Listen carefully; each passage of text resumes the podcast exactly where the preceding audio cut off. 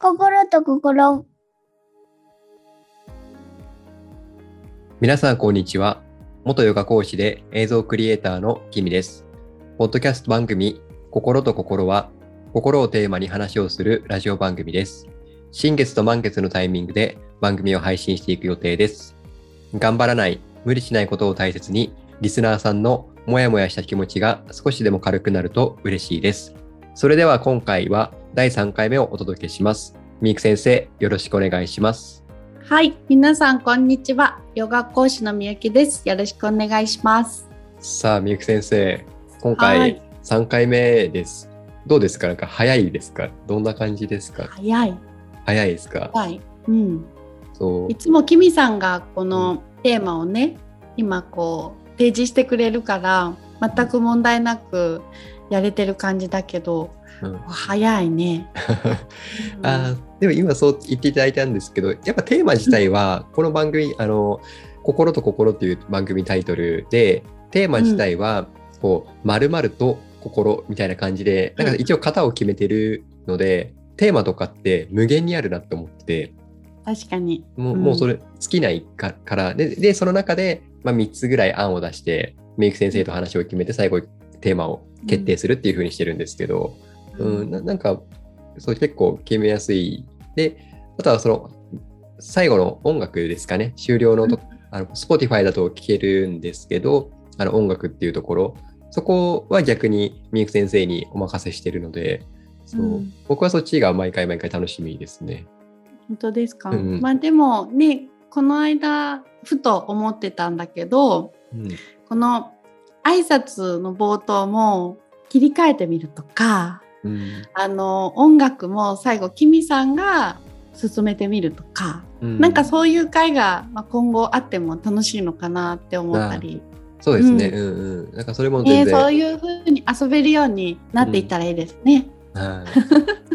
なので、まあちょっとこれも、あの、ちょっとずつ継続、やっぱ継続が一番いいと思うので、何にしてもね継続大事ですからね。や、なんかちょっと思ったのは、あの僕、ポッドキャストを聞くのも好きなので、結構聞くんですけど、ううん。ん、大体、毎週配信とかの番組が多いんですよ。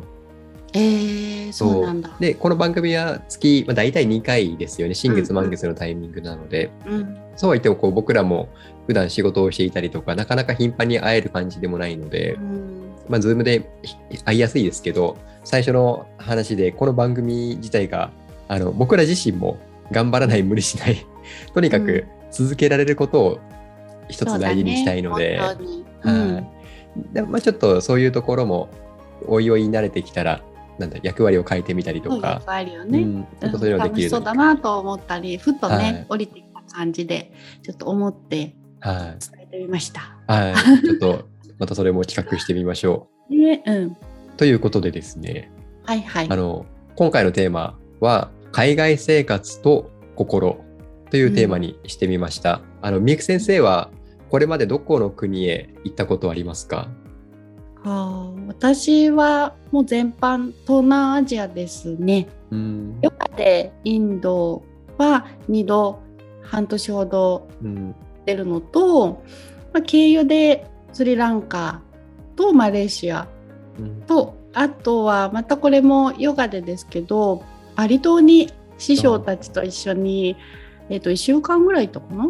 うんはいもう全般東南アジアしか行ったことのないみゆきです。えーでもそれが全部ヨガ絡みなんですよね。ヨガ以外の旅行っていうのはない。あ、それもすごいヨガそれもすごいですね。そうヨガのおかげで、はいなんかあの海外にこう行く機会を与えてもらってる感じはすごくありますね。えじゃあ、うん初めての海外ってどこだったんですか？そのい今いくつか国言われました。あインド初めての海外えしかも。しかもこれ僕ちょろっと聞いたかもしれないですけど、うん、あのそれって初めてで一人だったんですか？一人一人。すごいですね何年ぐらい前に、えっとかれこれ何年でしょうか？うん、えっと24歳だったので年がバレちゃうんですけど、何年前でしょうか？16年前？へえ16年前に年がバレちゃいます。あのうんうん24歳の時にあの女性一人でしかもインドっていやなんかもうそこだけでツッコミどころ満載なんですけどなんか、そもそも何を思ってあそのインインあのヨガって話だったんですけどうん。でも日本でも学べるじゃないですか。ヨガだって別に、あのー別にって言ったらですけど、こうまあ、師匠のもとにというかもうこれも導かれるように北海道に移住をして、うん。で1年間かな？この師匠に導かれながらこうヨガを学んでいてなんかこう毎日ヨガに触れててもう結構こう好きになったり夢中になるとこうこう一歩道になっちゃう性質を持ってるのでもうずっとこう師匠につきながら勉強をしてる中でふと立ち止まったらヨガとは何ぞよと思ったんですよ。まあイコール自分にとってヨガって何なんだろうって思ったのでうんもう思い切って3ヶ月ぐらいでビザを取りうんでもうインドに行こうって決めて、うん。まあインドに行ったんですけどでもパスポーやっぱりトだって。そうパスポートの準備ととかもねそう3ヶ月ぐらいでもう完全にもう身支度ももうパパパって本当うん。3ヶ月で準備を済ませて、もうビザがすごくやっぱりインドは大変で結構時間がかかるからそうそうだから、まあ、3ヶ月で準備を進めてで飛行機に乗った時に、うんあ勢いで行っちゃってるなっていうのをね飛行機に乗った時に気づいた。なんかそれも若さですね。若さもう本当に若さの何者でもなくうん大丈夫かなもうこの中学校の英語だけでうん旅立とうとしている自分に初めてえー。大丈夫か？っていう。その時って自信はありました？今その中学校の英語、まあ、それ不安にもなってると思うんですけどなんか例えば英語好きだったりとかそもそもなんかどのくらい話すとかでも言ったんですないね。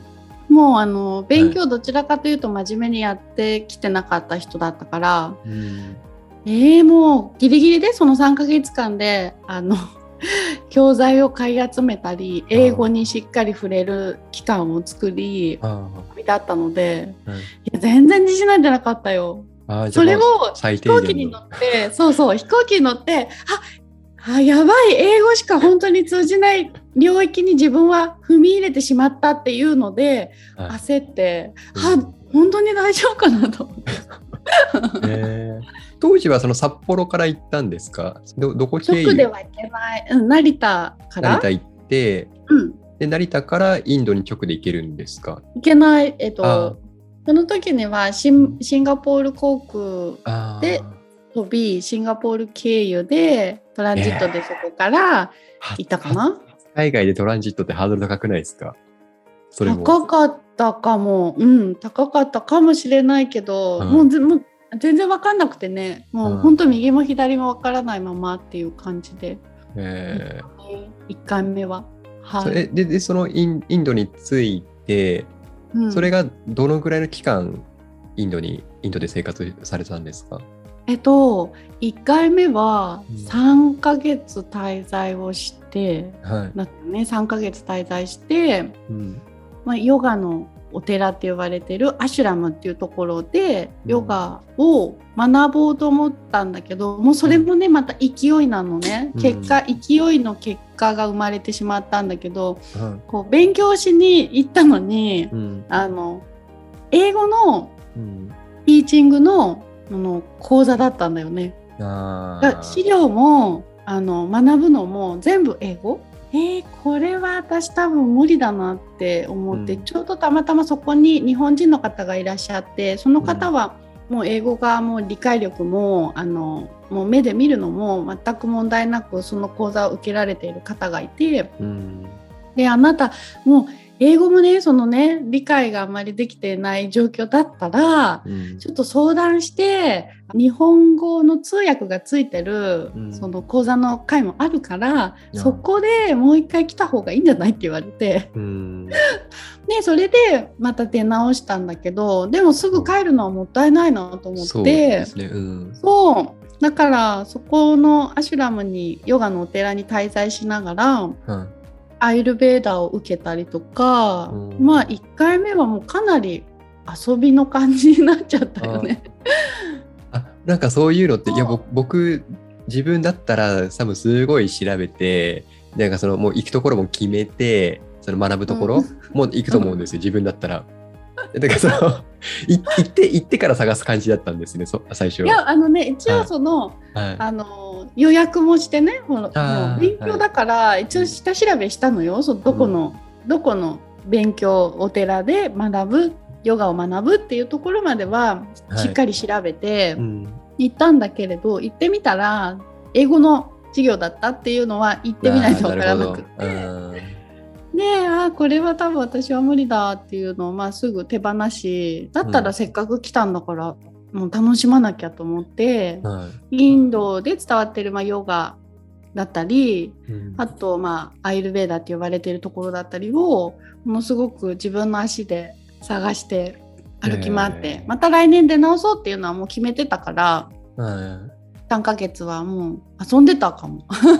インドを満喫してました。いやでもそれめっちゃいいですね。えそれインドのどのあたりにいたんですか？えっとね、南インドって呼ばれているところ、うーん。うん、なんか僕も話しか聞いたことないですけど北インドとえインドの北側と南側って全然違うって。全然違う。そう、南インドのケララ州ってところで、まあヨガのお寺もあったし滞在先はもうそこを拠点にしてどっかこう遊びに行ったりとかしても戻ってくるところはこのケララ州ってところに戻ってくる感じで、そう1回目はえ。ー過ごして、海海がねビーチがたくさんあるのでうん。もう毎日朝5時に起きはい。海に行って砂浜でヨガをして。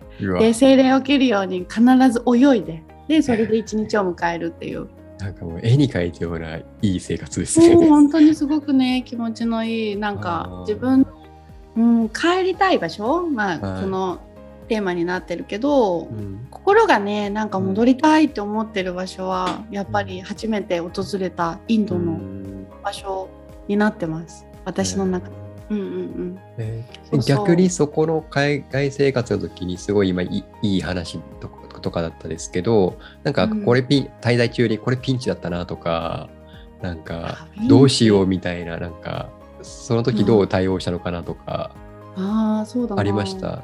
結構インドはねその1回目、2回目も含めてなんだけどやっぱりこうあの安定した、まあ、言い方なんて言っていいか分かんないけど安定した土地じゃないからこその体験を私も含めて私はあまりなかった方だけど私の周りの日本人の方とか結構まあお金で騙されたとか、うん。すごい高くこうなんか値段をつけられたとか、うん。なんかそういういろんな経験をしてる話を聞いたりとかしててうん。でも私はそこはあまり嫌な思いはしてなくて、インド人の方にどっちかっていうとこうウェルカムで迎えられたもう記憶しかなくてすごくなんかこう本当に現地の人たちにこう大事にされてたっていうか。えそこのコミュニケーションはどんな？もう片言の英語ですよ。それでもなんか伝わってはい受け入れてもらえてて、あー本当にだから仲良くなったインド人の方たちとかに朝あの市場に連れてってもらったりとか バイクに2人乗りして2人乗りできるバイクにね、あ2人乗ーりして、はい。あの朝その市場に連れてってもらって市場の光景なんてやっぱりこう地元の人じゃないと見れないようなうん。風景とか遊べる場所だったり連れてってもらったりとかうん。なんかすごい迎えられた感じだったんだけどはい。その中でもちょっとうんなんか怖い経験はあの、うん。犬にねうん34匹ぐらいの犬に囲まれた時にはすごく怖かった。えー。なんか向こうの犬とかってその狂犬病のあれとかやってなかったりとかすると危危ないって聞きますよね。そうそう。で、うん。こっちでその、は今はどうかわからないけどその当時は3回予防注射を打っていかないといけないあ聞いて、ーはい。いやーちょっと3回えちょっと大変そうだなとかいろいろ考えてうん。打っていかなかったんだよね。だから 夜本当に昼間の犬たちってもうべーって暑いから横になってるんだけど、はい。夜になったらすごい活発になってなんかこうあの街の中をこう徘徊してる犬たちがたくさんいてうん。でその犬に34匹に囲まれた時にはものすごい怖くてうん「助けて!」ってこう日本語がもう出ちゃって。うんでもそれを聞いた近くにいたインド人の方たちが、まあ、こうにこう避けてくれたというか、うんなんとかそこを回避できた、えーあの時にはちょっとやっぱりヒヤッとした怖かったな。それくらいかな。うんいやでも今ちょっとお話聞く中でも海外とかって言葉とかコミュニケーションとかもそうですし、うん。うんなんかこれまで自分が住んでるところを離れる離れるわけじゃないですか。だから、ううん。ん。そこで心が安定するかとかしないかとかってなんかあるのかなと思うんですけど、うん。みゆき先生は比較的安定して、まあ、その今のそのピンチの時とかはあったと思うんですけどうんうん。なんかホームシックとか。うん。ホームシックは正直なかったインドに関しては。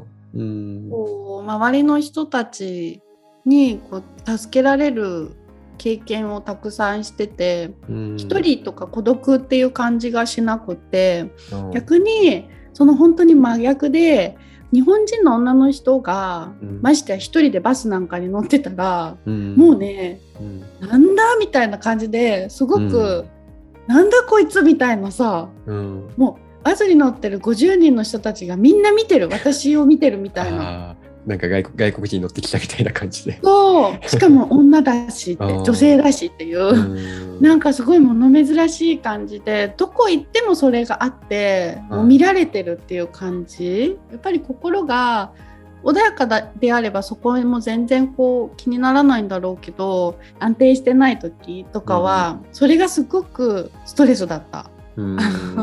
うんもうなぜなぜこんなに見るのみたいな、うん。見せ物じゃないしって見ないでっていうのも何度か言ったことがあるぐらい、なんかこうでね安定はしてなかったかもしれないな。若かったしね、うん。なんか。うん、ね。そうそうそう。やっぱりこう孤独は感じなかったけれどうん。安定してたかって言ったら波はあったかもしれない、ね海外ならではのこう、はい。できることできないことに関してこう、うん。自分も英語も買ったことだしね、うん。でもすごくうん帰りたいなっていうなんか心がこうあの場所をまた感じたいなとか思うのは、私にとってはインドの南の方かな。うん。そう。です。食べ物もすごく美味しいんだよ。日本人。何が良かったですか、ううん何が良かったっていうか、ん。まあ、インドのその南インドの料理っていうのが、うん。まあ、定着しててそれをみんなと一緒にインドインドの方たちと一緒に食事をとったりとかしてたんだけど、これっていうのは、まあ、特になんだろうな、これなんか今思い出せないけど全部カレーだから。ら 全部カレー風味だからさ。そうそう。でも本当にね日本人のね口に合うのがうん。南インドの料理だと思う。味付けがすごく美味しい。うん、えー。えあれは？あのなんかそもそも文化違うじゃないですか。日本と。うんそうだね。なんかその文化の違いとかでなんか驚いたこととかなんか面白かった困ったことなんかあります？キミさんが、ね、このヨガのお勉強してる時に、一度お話はしたことあると思うんだけど、うんこう歴史的な背景から女の人ってやっぱりこう男性よりは低いカーストっていうのが実際今はどうだろう。私がいた時には残っていて、うん。で仲良くなった女の子インド人の女の子とも一緒に同じテーブルで食事が取れなかったのはすごく衝撃だった。えそれはどっちがそういう感じになるんですか？そのお友達の方がいや私はもうカーストでこのランクだからこうは入れないんだ。あそういう感じあおお店の人がノーっていうわけではなくってうん、もう自分から。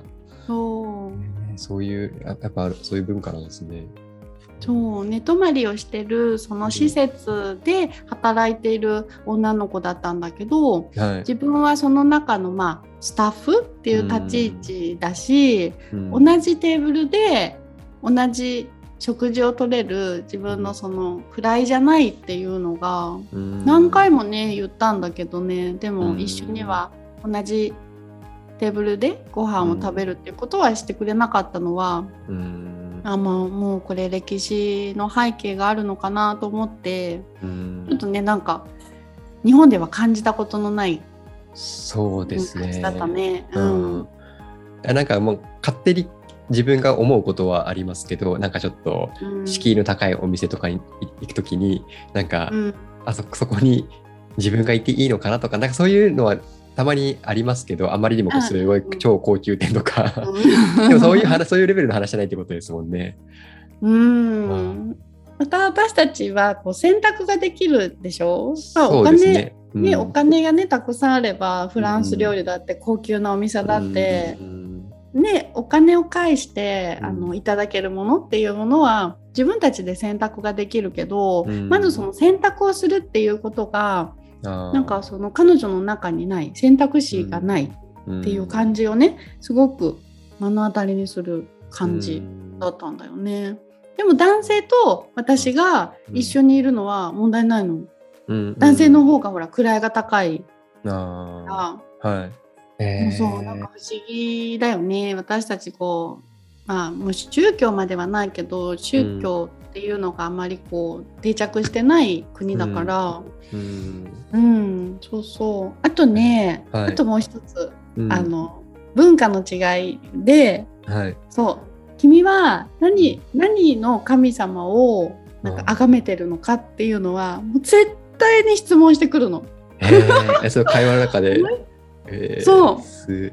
えー、面白い。はい。だからね、はいこうヨガの勉強をしてなかったらちょっとわからないかもしれないんですけど、うん。まあシバ神とか一番わかりやすかったうん。メメジャーガね。ネーシャとか、そうそうそう。なんかねみんなそれぞれねこう、うん。心の心の中に持ってる神様っていうのがうん。みんなあるのね。あそっか。なんかその宗教私の宗教これですとかではなくってじゃなくて。私が崇めてる神様これこのこの方ですみたいな。そうなるほど。そういうのみんな持ってるのね。だからえ必ず聞かれてた。ーそうでねうん、でななんて答えたんですか？みゆき先生は。難しいよね答えるのね、うん。インドの神様で答えるのも違うから。うん。うーんその当時のもう自分の理解できてる英語で一生懸命伝えてたと思う。日本はそのそういう神様がなんだろうこれこの人みたいな、うんいうなんか神様いないっていう感じで伝えたような気がする。あーなるほど、うんうんいやーえーよね。すごいですね。なんか、いや、だってそれって、あなたの好きな食べ物なんですかぐらいな感じの。そうそう本当にその聞いてくるのよ。うん私はラクシュミーだけど君は何が好きなの？などの神様を本当に思ってる？みたいな。えーうわーすごいっすね。その会話したことないや。えー。そういうところも含めてやっぱりなんか自分の心がなんかこう、うん、いい意味ですごくこう、あったかくなるっていうか、うん。そういう会話ができることも含めて今思い出しただけでもうん。すごくね、素敵なところではい。あなんか数ヶ月、うん。約1年？えっ、とそうだね。3ヶ月と、うん。次は6ヶ月ギリギリいったからね。ううんうん。ん。キミさんは？キミさんは？ね。言ってたもんね。僕も、そうですね、僕もインドは行ってみたいなとは思いつつ、インドには行ってないんですけど、僕が行ったことある海外は、えっと、うん。アメリカ、ニューヨークとニュージーランドうん、とオーストラリア、台湾ですね。うんうん、台湾行ってたね。そうだね。台湾そう2回ぐらい行って、あで、うん一番最初の海外はニューヨーク。でそれはもう旅行で1週間ぐらいの滞在で行って、うん。で一番長く住んでいたのはあのニュージーランドですね。うん、ニュージーランドにもうほぼほぼ1年。あほぼ1年。あの1年かそうだね。ワーホリで行ってきました。結構、うん。僕の場合はあのいい年だったんですけど20代とかじゃなくって30歳でビザを取ってあのワーホリって30歳までなんですけどそうだよねギリギリだったね。ビザを取って今今の今のルールとか他の国はちょっとわからないんですけど僕が行った時のニュージーランドは、あの厳密に言うと、えっと、30歳31歳になる前までにビザを取得すれば OK ででそうビザを取得してから1年以内に入国すればいいんですよ。うんうんうんうん。だからで僕は30歳の時にビザを取って31歳で入国してで、うん32歳の誕生日をニュージーランドで迎えて帰国するみたいな、だから本当にもうギリギリうん、で行ってきましたね。すごいよね。いやとやっぱりでもーはい、ねそこでしか体験できないそこでしか出会えない人たちうん、だよね。そうですね。もう本当に僕もあの英語はできなかったですしあの、うん。特に学生時代一番苦手な科目が英語で、うん。あのもう今でも覚えてるんですけど僕の英語の最高得点って60点ぐらいなんですよ学校のテスト。でその最高得点が中学校1年中1の1学期のテスト。うんそれ一番簡単なはずなんですよね。それが60点ぐらい、まあ本当にまだ当時の中学校って ABCD とかアルファベットからうん。始まり、で、うん。I am とか、なんうかその、たね。そういうのから入っていく、そのぐらいのレベルの英語で、その点数ぐらいの本当にもう苦手、なんか僕にとっては、それこそなんか、英語が、あの、サンスクリット語を見てるようなぐらい、本当にもう意味不明だったんですけど、なんかそういう状態で、よそういう状態で行ったので、あの、まずは英語を喋れるようになりたいっていうので、ホームステイをしながら、うん。現地の語学学校に通い、そうそこからあのいろんなところを転々としながら働いてっていう1年を過ごしてきましたね。マックスさその、はい。ワーホリってうん、マックスどれくらい入れるんだろう？えっと国によって違いますけど、あそうなんだ、ニュージーランド、ドは何もしなければ1年で、うん。あと当時は農業っていうんですかね、なんかファーム、うん。ファームっていうんですけど、なんかうんそこで働いた実績があると、ビザをうん。3ヶ月ぐらい延長できるんですよ。へあと多分その田舎で働く働き手がいないから、そのワーホリで来た人に労働そのワーホリで来た人の労働力をっていうのだと思うんですけど、でも僕はファームでは働かなかったのでその1年ですね。ーえーじゃあ大体1年ぐらいか。僕もうそうもう本当に最初で最後のビザだったのであのもうそう後ろがね。そうぜもう本当にギリギリほんあでまあそうです365日いられるんですけど1年だから。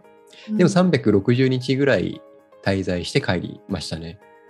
でもさすごいよね、はい。本当に、まあね後ろがないって言ったらなんかこうネガティブな感じだけど、最後のチャンスをこう手にした感じっていうかさ、あね、そこから私もワーフリーとかはしたことなく海外に行ってる人だから、あ、うん。結局まあこんな私みたいなスタンスじゃないと、うん。もうねいけない最後のギリギリのチャンスを手にしたわけだからさ、うん。それってすごいことだよね。そうですね、なんかもう当時は必死でしたね。なんかととりあえず日本出たいなと思って、うん、私の必死さよりはまあでもいいかもしれない。あれ？みたいな。あれ？れれ全然？どうしましょう？みたいな。でもなんかねやっぱその20代だったらいくらでも修正効くなとかって、まあ、今なら思うんですけどなんか、うん、当時はやっぱいろいろビビってビビって最後らへんに、あこんな制度あるんいやなんかやっぱその海外で生活すること自体がなんかもうそれ自体がなんか僕の中で勝手にハードルになっててうん。例えばお金持ちじゃないと無理だできないとか勝手なブロック。なんか実はそうでもなかったりするじゃないですか、もうやり方次第本当にやり方次第でうん。ワーホリ使えばあの働きながら遊ぶこともできるし勉強もできるし、まあ、お金お金持ってる人だったらもう素直に遊べばいいですしうん。お金なくてもお稼ぎながら生活できるとか、ううん。ん、なんかそういうこともできるしなんかそうですやっねなんかねそうだね。すごいよね。こう、やっぱりこう自分が生きてる世界がうん。本当にちっぽけなんだなっていうのをうん。外に出ること自分が行動したことによってそれをこう感じる機会が生まれるっていうのかな。うん。ねいろんな人がいていろんな生き方をしてる人がいて、うん。そしてこう見見える景色とかさ自然の感じもさその国々で全然違ううんからさ、ねえ本当に一歩踏み入れるとすごくね外国って素晴らしいですよね。でねでね、あの、キミさんとこう話してて、あはい。さっき、えっとうん24歳でって言ったけどいや、はい違う26歳だなと思って24の時に私北海道行ったんだと思ってさああ、はいはい。間違ってたんだけど でも、でも、別に、別にそこよこ。れここでちゃんとあの、はい訂正したんではい、あ、わかりました。じゃあ、あの、い今のこの場面はそのまま、あの、使用させていただきますま。あ、これをねこうこのままね別にね、はいこうえそこ24じゃなかったでしょ？なんて いう人がね聞いてるわけではないとは思うんだけど、そうなんか。偽りをそのままにしていくことの方が心に良くないのでね。あい。いや、でも、なんかそうですそうですね。なんかそういう、今ちょっと、ビューク先生の今そのお話、ちょっといいなと思ったんですけど、うんなんか自分の中で引っかかったこと、うん、そうそうそう引っかかったことをそのままにするそのまか、まにしない。出すかってあるじゃないですか。うん、あで、なんかそれが、心にそれがちっちゃなことであればあるほど、ちょっと無視してしまいがちというか、うん、まあいいやってなりがちだよね。でもそのまあいいやが結局自分の心にまた戻ってくるから、そうですよね。いや、僕、そうですね。そこを今、その話聞いて、結構注意しないとなと思って、なんか、本当にちっちゃなトゲみたいなのが、目に見えるか見えないかぐらいのちょっとしたうんトゲみたいなのがあるけど、でもそれやっぱ、抜いとかないと、そうなんだよね。なんかそうそうそう。結局心の扱い方って、うん。そこをどれだけ見てあげられるかうん。なんじゃないかなっていうところに私も行き着いていて。うんうん。荒く扱ったら荒い心の模様にもちろんなるし、うんそのお庭じゃないけどお庭の手入れをしっかりするように、心の内側のお手入れをしっかりしてあげるとうん。心って自然とこの大事なこの領域に入っていくっていうか、うん。一個ずつをそれが自然と無視できなくなってくるだろうし、うん。なんでこの感情が出てきたのかっていうこともしっかりと向き合う過程を踏んであげると、心って本当に落ち着いてくると思うんだよね。うん。なのでちょっと私もまあもう年バレちゃってるから40ですけどもういくつになってもやっぱり取り扱いって大事なんだなっていうのをひしひしと感じてて、うんなのでそのねあ間違ってたなと思って「いやこれいけない」と思ってそのままにしないぞと思って ちょっと伝えたところでした。わかりました。あじゃあ、お詫びして訂正させていただいて。誰誰に誰にお詫びするでもないですよね。そうそうそうそうなのそ自分がね そのままにはしたくなかったから、そうですね。うん、あーいや、はい、ありがとうございます。はいお話、はいい、ろいろたくさん聞いて、今日も良かったです。ね、今回もね、こはいれじゃあなんかもう終われない感じ、まだエンドレスでね、話せそうだけど。それではエンディングです。本日も番組をお聞きいただきありがとうございます。ヨガの呼吸法や瞑想法に興味のある方は、みゆく先生と僕が運営しているヨガの神様を覗いてみてください。URL は概要欄に記載しておきます。また、Spotify の方限定となってしまいますが、毎回みゆく先生おすすめの心に響く音楽をお伝えしています。みゆく先生、今日の音楽は何という曲でしょう？はい、今日はですね、今までのこのヨガのクラスの中で使っている音源とはまた全然違うんですけど、う、これもう完全に私の趣味の領域にうん。入るんですけど、と米津玄師さんってみんなもうご存知だと思うんですけど、その方、私、車の中とかよく聞くんですね。うん。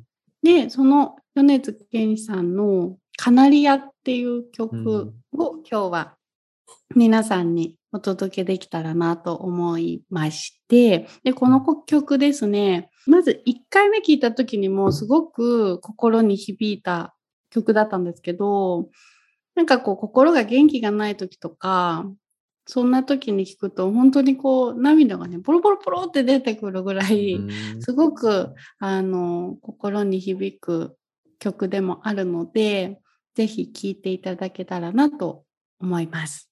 はい。